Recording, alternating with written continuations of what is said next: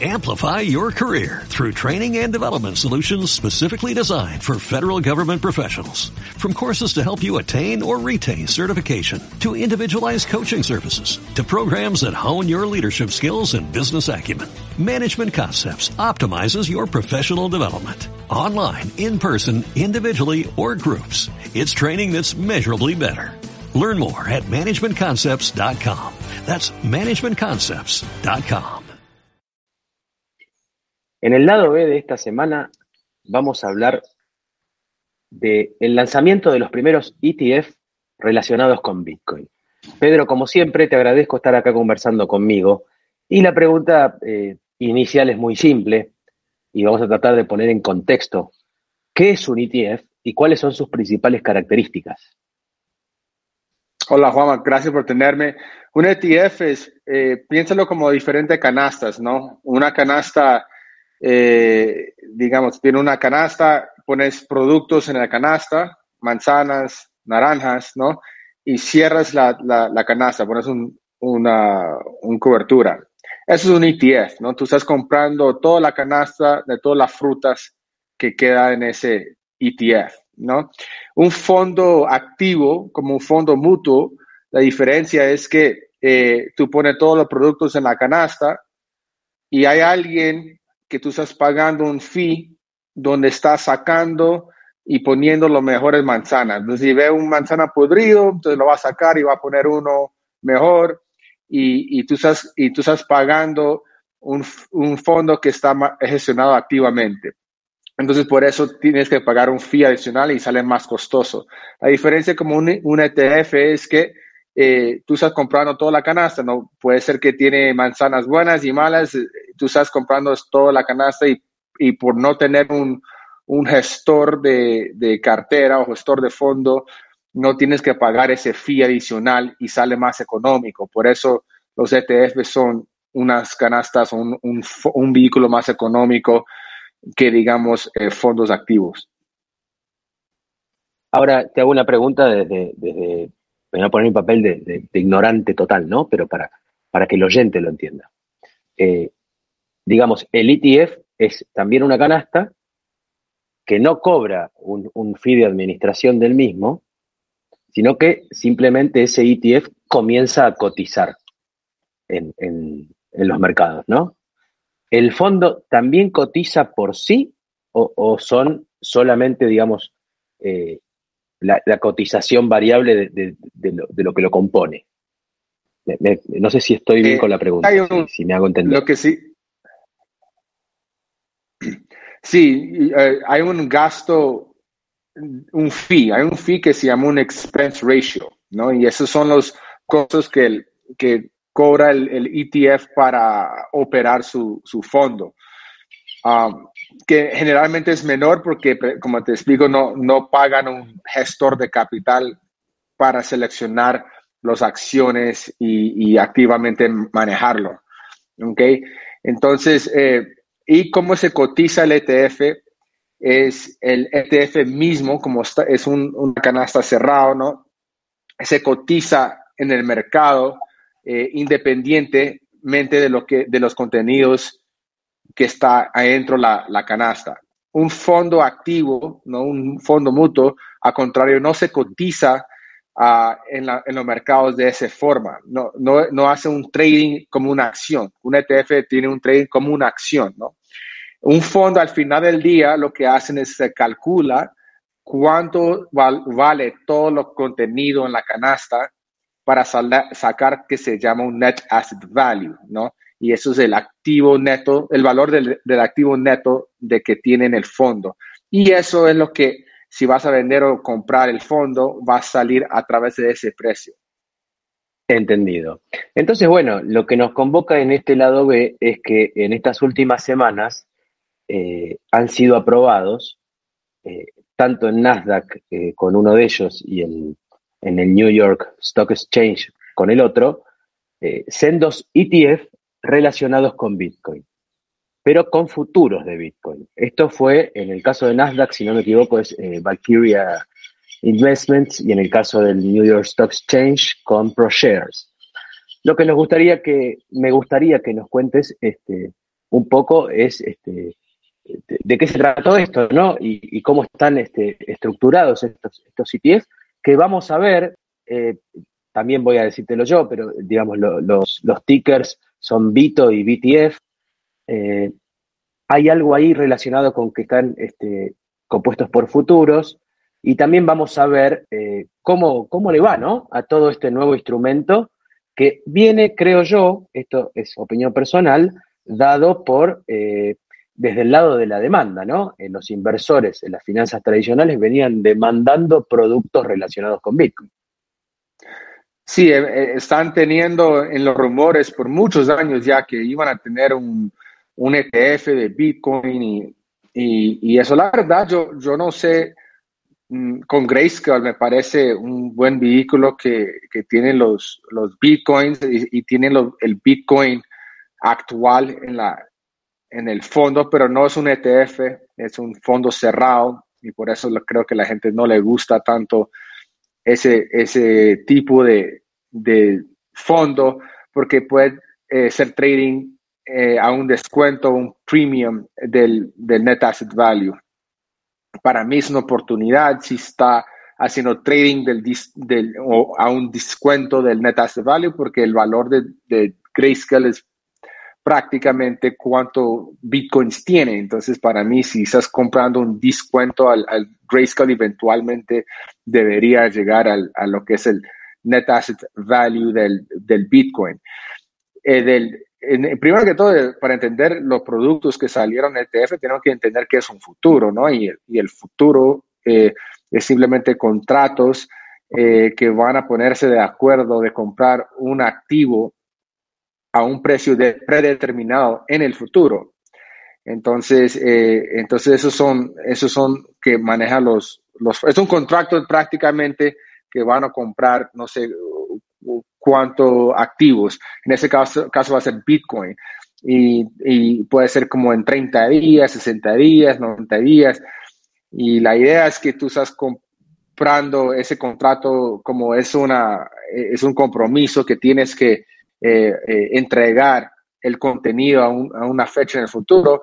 El precio se va a, mover en donde está adivinando a qué precio estaría Bitcoin en ese, en ese precio futuro. La idea es que eh, acercándose a esa fecha, el precio del futuro debería llegar al precio del Bitcoin, si no va a tener una oportunidad de arbitraje. El problema del futuro es, que, como hemos visto en el con uso, ¿no? que, que el uso es como el, el ETF de futuros de, de petróleo.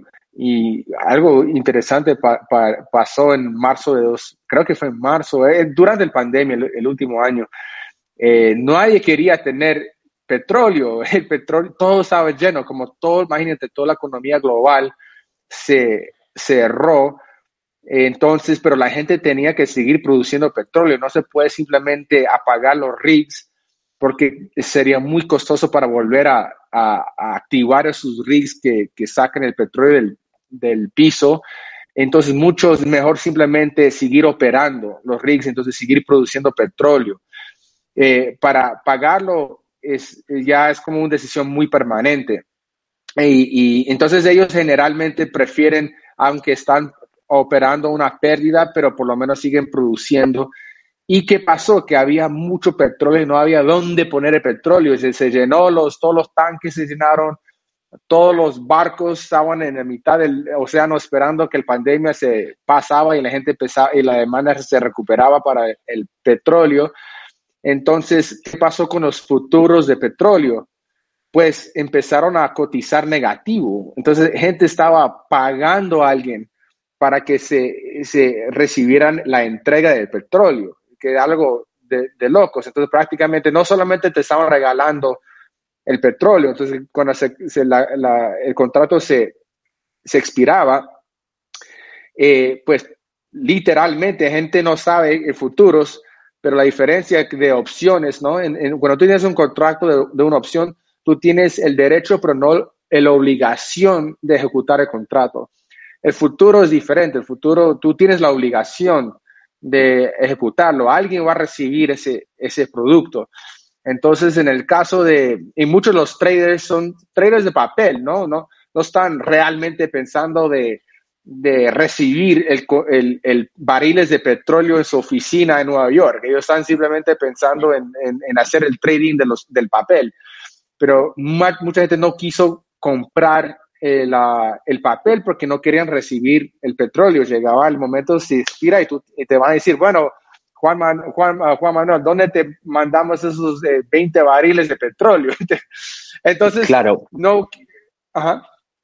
Pero digo, precisamente por eso pasó lo del petróleo, ¿no? Porque este, todos sabemos que podemos hacer trading de futuros de, de, de, WTI o de Brent, pero siempre al final de los, cuando los contratos vencen o, llegan a su momento de, ejecución, siempre había eh, consumidores eh, de, de, verdaderos de esos barriles, ¿no? Sean, refinerías o un montón de actores que finalmente utilizan ese petróleo como vos decís, cubren comprándole a todos los que están haciendo el trading durante la permanencia del contrato.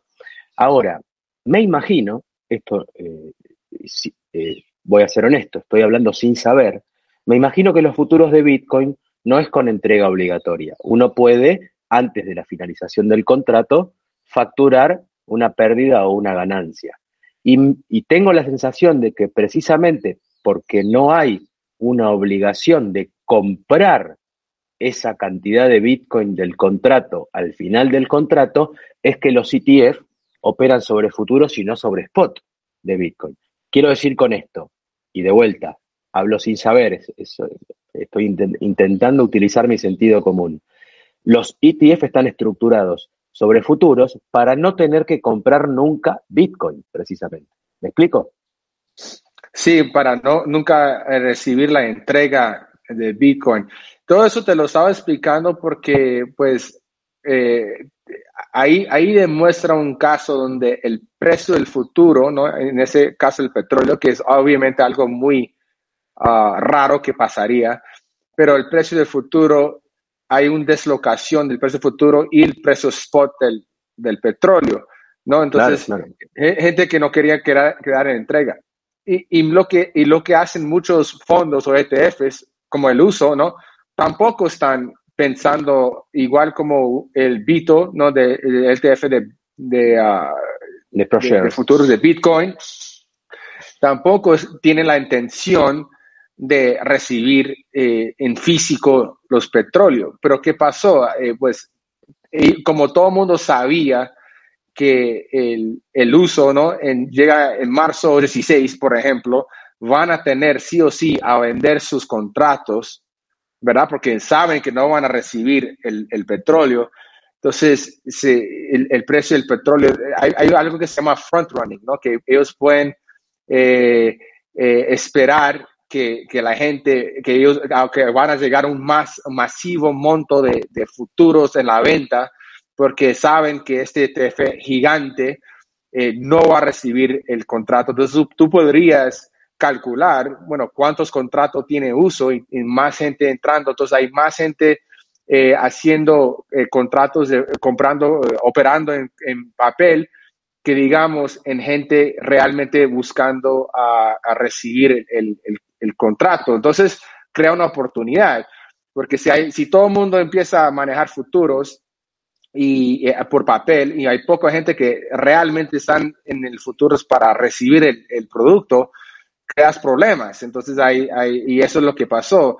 Y, Uso tenía que vender sus contratos antes que se venciera a cualquier precio para utilizar esas eh, ventas para volver a comprar los futuros más adelante, más avanzados. Eso fue un crítico de Uso porque empezó a recibir mucho uh, ingresos al, al, uso y empezó a, a, crear una posición dominante en el mercado de futuros en petróleo. Yo traigo eso porque yo no, yo no sé mucho del futuro de Bitcoin, pero imagino que no es tan grande eh, como, digamos, eh, futuros de Bitcoin empezó en 2017.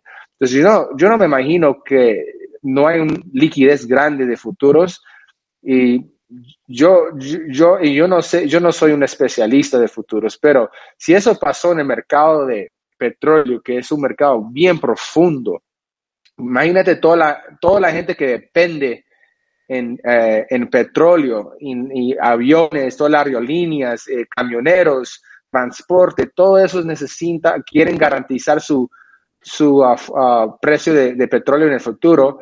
Uh, yo me imagino que hay muchos actores ahí, pero yo no creo que hay tantos actores así en Bitcoin que están eh, tratando de, subirlo.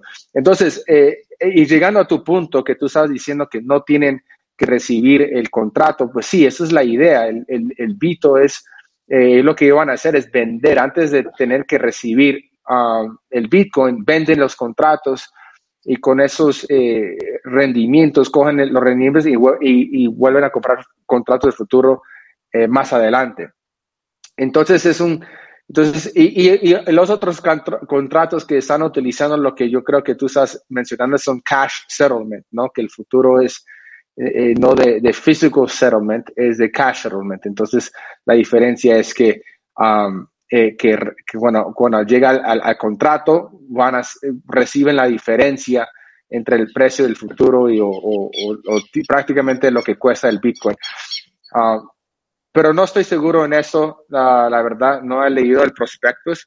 Uh, si es así, entonces no tengo mucho, no, yo lo que yo sí sé que ellos, la plan de, de Bito es comprar el futuro, venderlo antes que se vence y utilizar los eh, procedimientos para comprar futuros, contratos futuros en el de más adelante, con fechas más extendidas. A ver, eh, te agradezco que hayas traído de vuelta el, caso tan extremo que ocurrió con el petróleo pandemia.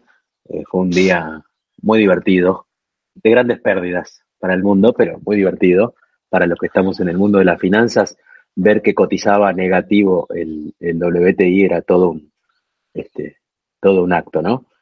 Pero queda claro que ni tú ni yo somos este, especialistas en futuros y tampoco en Bitcoin. Y además, tanto Bito como BTF son dos ETF que acaban de salir al mercado. Eh, no podemos saber cómo les va a ir, ni qué tamaño van a tener, ¿no? ni, cuánto mercado van a ganar pero sí es toda una novedad que las finanzas tradicionales, a través de los organismos reguladores, como en el caso de Estados Unidos es la SEC, ya hayan aceptado esto, ¿no? Están eh, de a poco la finanza descentralizada generada por las criptomonedas se empieza a mezclar cada vez más. Hace un tiempo fue la salida a bolsa de Coinbase, ahora son estos ETFs de Bitcoin. Bueno, estamos evolucionando. Me gustaría, si tenés ganas, que digas algo más, no, no desde la especialización, que claramente, como dije antes, ni tú ni yo somos especialistas ni en Bitcoin ni en futuros, pero ¿qué es lo que, eh, algo que quieras este, este, cerrar como, opinión o como comentario en base a tu experiencia dentro del mercado? Sí, eh, claramente eh, lo que crea demanda por el precio de Bitcoin o es el efecto del red, ¿no? Más gente que adopta Bitcoin, eh, más el precio sube. Y claramente, eh, uno de los catalistas del precio de Bitcoin es que se empieza a adoptar de manera institucional y no de minoristas. Eh, y, reguladores adoptando, pasando un, ETF de futuros de Bitcoin me parece eh, muy importante porque eso le deja ahora gente que quiere invertirlo en sus cuentas de retiro, ahora lo pueden hacer, pueden abrir su AIRA y fácilmente eh, empezar a hacer trading de Bitcoin, eh, pues del futuro de Bitcoin sin tener que pagar impuestos. Entonces, todo eso, toda esa valorización que hemos visto en Bitcoin ya lo puedes tener en, um, en, en tus carteras de retiros. Eso es un e, eso ahí mismo es una demanda impresionante que podría traer solamente para el Bitcoin. Eh, tenga en cuenta que porque es futuros, ¿no? Si eres americano, eso, eso produce un K1, un formulario que te podría complicar tus eh, impuestos y dar mandar un dolor de cabeza con los contadores. Tú y yo no hemos eh, tratado con varios casos de K1 y eso porque eh, hay clientes que invierten precisamente en, futuros como USO, pero eh, y Brookfield Asset Management, que es otro que infraestructura que hemos visto. Pero el, el uh, pero el hecho es que sí, eso se, eso, eso abre el mercado de más, más formal. Y, y, no sé, la gente que quiere empezar, mucha gente no reporta sus criptomonedas, pero eso el IRS está eh, totalmente detrás de ellos, porque imagínate todas las ganancias y, eh, ocasionales que, que, han creado por, por, estar en Bitcoin. Pero eh, tratar de, organizar tus criptos es otro dolor de cabeza, como organizar cuántas ventas has hecho, y crear un, un, un informe o un historial de todas sus transacciones para determinar cuántos ganancias das para reportarlo por impuestos. Todo eso se, simplifica también en, en, hacer, incluirlo en sus inversiones tradicionales a través de sería simplemente otro ETF que ahora tu eh, firma de brokerage no te puede eh, producir qué fueron tus ganancias y entonces eso eso abre eh, eso a, a los masivos imagínate también todos los asesores, cuántos trillones de dólares que se, se mueve por, los, eh, por, por inversiones tradicionales, que ahora un cliente de Morgan Stanley puede decirle, hey, yo quiero invertir en cripto. Entonces, en lugar de mandar ese señor de 60 años que no sabe manejar su, ah, un, un, un, móvil, eh, puede ahora y tener que abrir una cuenta de un wallet y todo eso para abrir una cuenta de Coinbase y, empezar a entender a manejar su criptomoneda y arriesgar que pierda la llave de su, de, su billetera y se pierda todos sus criptos.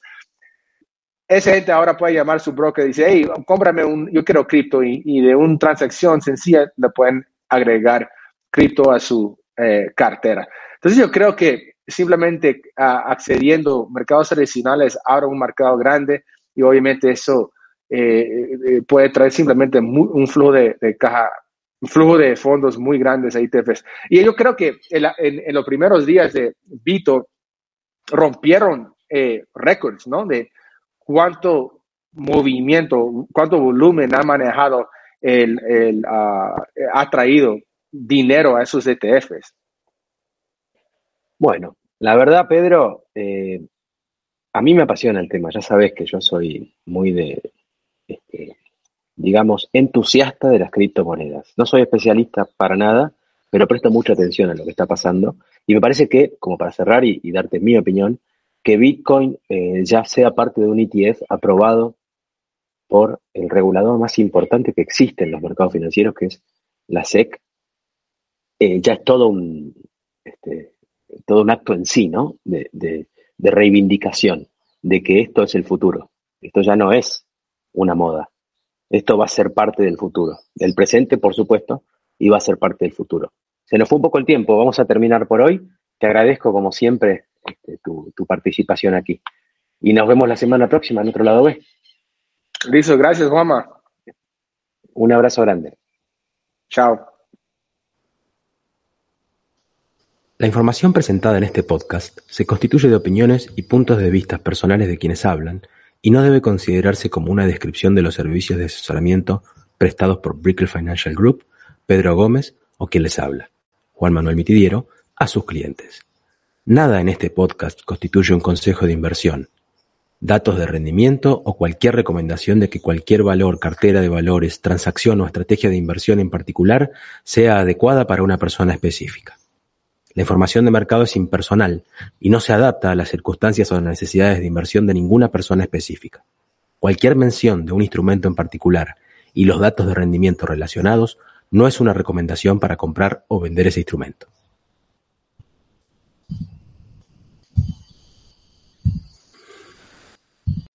Amplify your career through training and development solutions specifically designed for federal government professionals. From courses to help you attain or retain certification, to individualized coaching services, to programs that hone your leadership skills and business acumen, Management Concepts optimizes your professional development. Online, in person, individually, or groups. It's training that's measurably better. Learn more at managementconcepts.com. That's managementconcepts.com.